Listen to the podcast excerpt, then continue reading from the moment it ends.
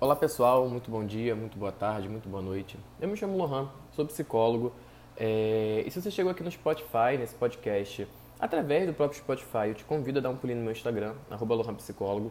E se você não chegou através do, do Spotify, se chegou através do Instagram, você já conhece meus conteúdos. Pois bem, é, meu nome é Lohan, tenho 24 anos, sou psicólogo clínico, professor, homem preto e hoje, no dia 28 de outubro de 2020, uma terça-feira, nós, brasileiros, acordamos com uma notícia extremamente problemática e espinhosa. Notícia essa que diz respeito a uma tentativa ou um ensaio por parte do governo Bolsonaro de iniciar ou dar um pontapé à privatização do nosso sistema de saúde, o SUS, nosso Sistema Único de Saúde. Eu, enquanto psicólogo, professor, homem preto e usuário do SUS, gravo esse podcast com o objetivo de não só abordar o assunto que está borbulhando na internet e no Brasil, mas trazer mais informações, pois para mim, na minha experiência, desinformação se combate com informação, e de qualidade e muito bem referenciada.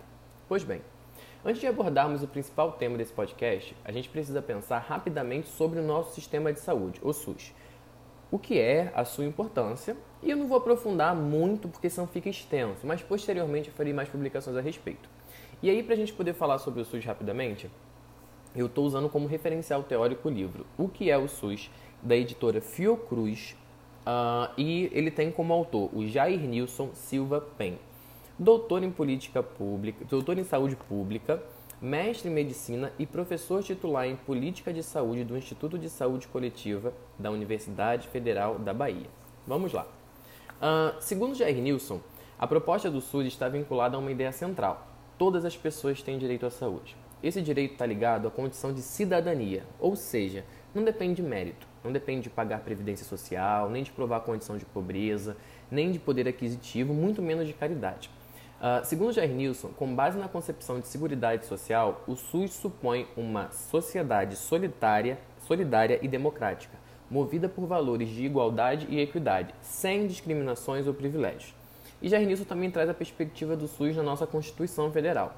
Com a Constituição da República de 88, a saúde passou a ser reconhecida como um direito social, ou seja, inerente à condição de cidadão, cabendo ao poder público, ou seja, ao Estado, a obrigação de garanti-lo.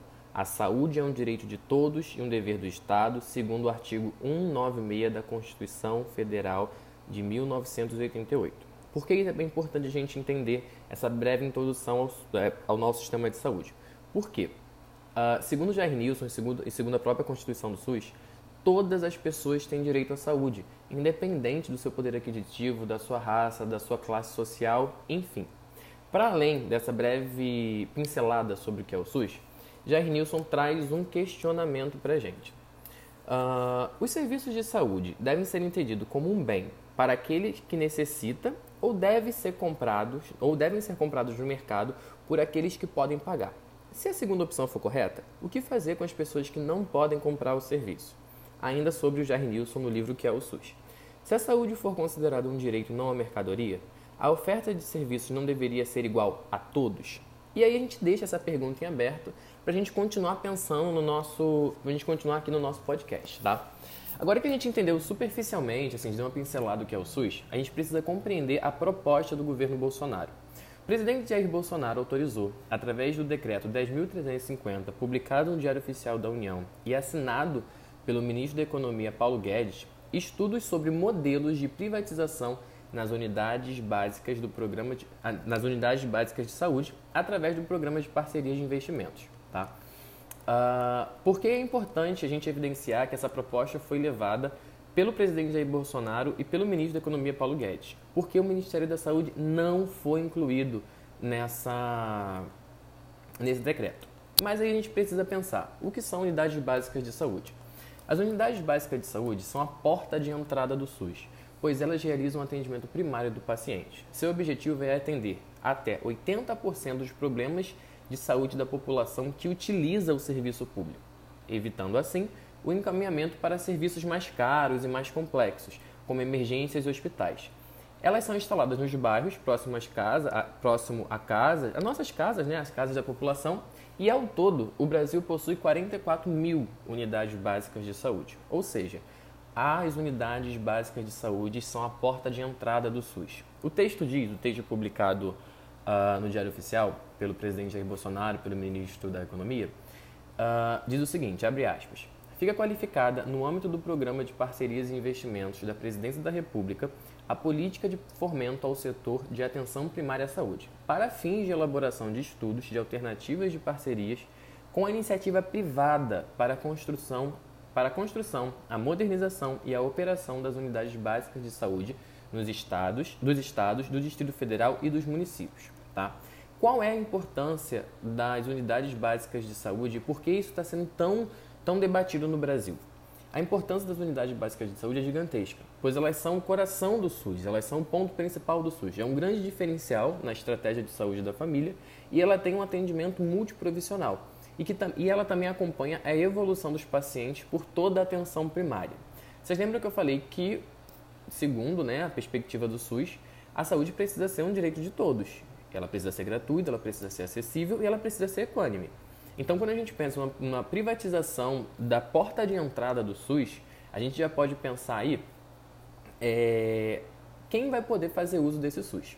E aí a gente vai agora entrar no ponto principal do nosso podcast. Por que é importante falarmos desse assunto e por que linkar esse assunto com uma possível tentativa de higienização social do governo? Alguns meses atrás, uh, eu li uma matéria da Central Única dos Trabalhadores do Brasil. Essa matéria está na internet. Tudo que eu falei aqui, galera, vai estar tá no referencial bibliográfico desse podcast na minha publicação no Instagram. Alguns meses atrás eu li uma matéria da Central Única dos Trabalhadores do Brasil chamada, abre aspas, Governo Bolsonaro usa Covid-19 para higienização social, fecha aspas. O portal entrevistou o sociólogo e professor Renato Canova, que, segundo mesmo, a estratégia de não combate ao coronavírus, a, a pandemia, a crise do coronavírus causada no Brasil, é minuciosamente pensada para enxugar o Estado. Na matéria, o sociólogo Renato Canova faz uma análise detalhada e minuciosa dos desdobramentos políticos, sociais, sanitários e da omissão por parte do Estado em conter o novo coronavírus. E como essa omissão é, intencional vem funcionando como uma forma de higienização social, que tem uma intenção muito clara: levar a classe trabalhadora para o front, né? pra, lá para a linha de frente, sob o discurso de defesa da economia e, consequentemente, ser essa classe social a mais afetada e com maior índice de mortalidade por Covid-19. E a gente precisa lembrar, galera, que a classe trabalhadora no Brasil é composta predominantemente por pessoas pobres, pretas e periféricas, tá? Uh, precisamos lembrar aqui nesse momento que o processo de higienização social não consiste em apenas no ato de exterminar a vida daqueles que, abre aspas, não possuem utilidade social de produção, ou seja, pessoas com algum tipo de deficiência física ou pessoas mais idosas que não estão mais trabalhando, ou pessoas novas ou pessoas com baixa escolaridade. Mas também consiste numa tentativa de apagar identidades, subjetividades do sujeito. Como bem colocado por Renato, pelo Renato, né, o professor entrevistado, Uh, o processo de higienização social tem por objetivo atingir principalmente a população periférica, a classe trabalhadora e especialmente as mulheres pretas, os homens pretos e as pessoas indígenas. Uh, vocês lembram que eu falei sobre a privatização do SUS e a quem o SUS atende? E aí eu acho que nesse momento a gente pode deixar esse link em aberto. Mas então a gente se pergunta, o que, que tudo isso a ver, tudo isso que eu, tudo isso que está ocorrendo hoje no Brasil? Uh, e surpreendentemente, quatro meses atrás, né, Renato já esboçava uma resposta. Onde eu quero chegar? O que, que tudo isso que está acontecendo no Brasil hoje, hoje tem a ver com o que o Renato falou há quatro meses atrás, onde ele traz a perspectiva que a péssima gestão do governo federal com relação à crise do Covid-19, com relação à crise do novo coronavírus, tem a ver com o que está rolando hoje no Brasil, a tentativa de privatização do SUS. E aí eu vou fazer uma citação direta para a gente poder pensar nessa resposta, porque há quatro meses atrás, o sociólogo Renato, ele já falava sobre isso. Abre aspas. Mais pessoas contaminadas em uma área maior permitem acessar quem não necessariamente está circulando na situação de trabalho durante a pandemia. E o Estado, então, vai economizar para além das políticas sociais, para além dos miseráveis que estarão sumindo do mapa. Economiza, economiza também exterminando os idosos, com os trabalhadores levando o vírus para suas casas. Economizará também com a Previdência Social, com pessoas com enfermidades já adquiridas que mais oneram o Estado e que terão dificuldade em acessar o SUS, o Sistema Único de Saúde, por conta da grande quantidade de atendimentos para os contaminados durante a pandemia. E assim, enxuga-se a máquina pública e economiza-se ainda mais para uma possível privatização do SUS. Ou seja, quatro meses atrás, quando o Renato foi entrevistado uh, por esse portal no qual eu citei, ele já trazia a perspectiva de que essa, esse péssima, essa péssima forma do governo Bolsonaro, especificamente do governo federal, combater a crise causada pelo Covid-19 já tinha um objetivo muito claro. O primeiro de uma higienização social, que diz respeito a levar para o front as pessoas que mais oneram o Estado, e aí é onerar entre aspas, onerar segundo a perspectiva de Estado mínimo, e também fazer um desmonte do SUS e assim abrir caminho para uma possível privatização do SUS, que é o que a gente está vendo agora. Então, tendo em vista todas essas variáveis que eu trouxe para vocês, a gente precisa se perguntar: a quem realmente interessa a privatização do SUS. E quando falamos, uh, e se você tem Twitter, você vai saber do que eu falo, que precisamos defender o SUS, o que, que a gente quer dizer? Quando falamos em defender o SUS, não nos referimos apenas em defender o nosso sistema de saúde. A gente está falando também, e principalmente, uh, das pessoas que fazem uso desse sistema, ou seja, a população preta, periférica, indígena e para além, literalmente todo o Brasil. Quando eu, Lohan, me proponho fazer esse podcast, usando como pergunta disparadora uma tentativa de higienização social, que é o título desse podcast, eu busco trazer a perspectiva e a não arbitrariedade das atitudes do nosso governo atual. E também trazer a reflexão de, de, que, de a quem essas atitudes afetam diretamente, principalmente tendo em vista o, atual contexto de pandemia que vivemos. Né? Quando eu falo de higienização social, né, lembrando o que, que é isso, é um termo da sociologia que se refere à eliminação de elementos sociais, abre aspas, indesejáveis, fecha aspas. E segundo uma perspectiva é, preconceituosa, racista, xenofóbica, visa, visa eliminar pessoas pretas, pobres, LGBTs, etc. A gente também precisa lembrar que o Brasil já passou por um processo de higienização social, que foi quando o Brasil estava em processo de libertação dos escravos e surgiu a, a, a política higienista de embranquecimento da população. Onde eu quero chegar trazendo todas essas variáveis para vocês nesse podcast hoje. Uh, quando a gente entra na internet, quando a gente liga a televisão e a gente vê toda uma comoção nacional, segundo as atitudes do governo Bolsonaro junto com o ministro Paulo Guedes, a gente precisa se perguntar qual é o objetivo dessa privatização. Porque com certeza o discurso é um discurso de ajudar a economia tendo em vista os altos gastos e a baixa arrecadação devido à pandemia do Covid-19.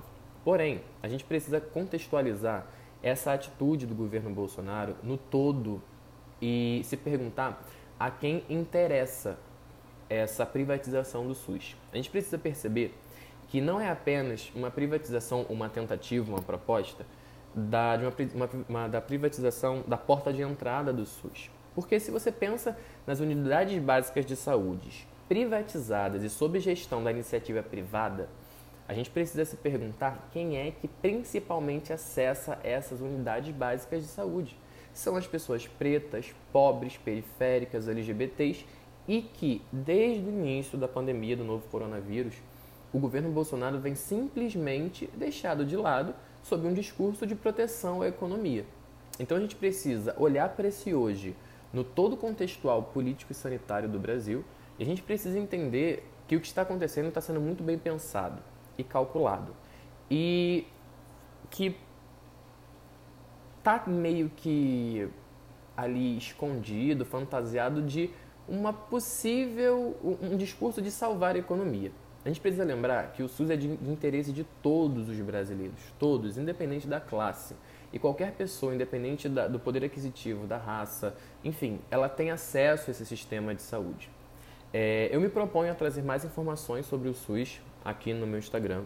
Eu espero que, que esse podcast tenha trazido, trago, não sei, reflexão para você que está me escutando. Uh, todos, todos os referenciais que eu usei para estruturar esse podcast vão estar tá na descrição da publicação lá no meu Instagram. E eu te peço, se você escutou até aqui, me dá o seu feedback Vai lá na minha mensagem direta do Instagram, fala o que, que você achou, me diz a sua opinião, se você concorda, se você discorda, o que, que você tem a acrescentar. A gente precisa debater. A gente precisa levar informação e a gente precisa contextualizar a todos o que está acontecendo no Brasil de 2020. Me chamo Lohan, sou psicólogo, tenho 24 anos e estou aqui para compartilhar um pouquinho do que eu sei, do que eu pesquiso, do que eu estudo com vocês, tá bom? É a minha forma de defender um SUS. Um abraço, boa semana, sigamos.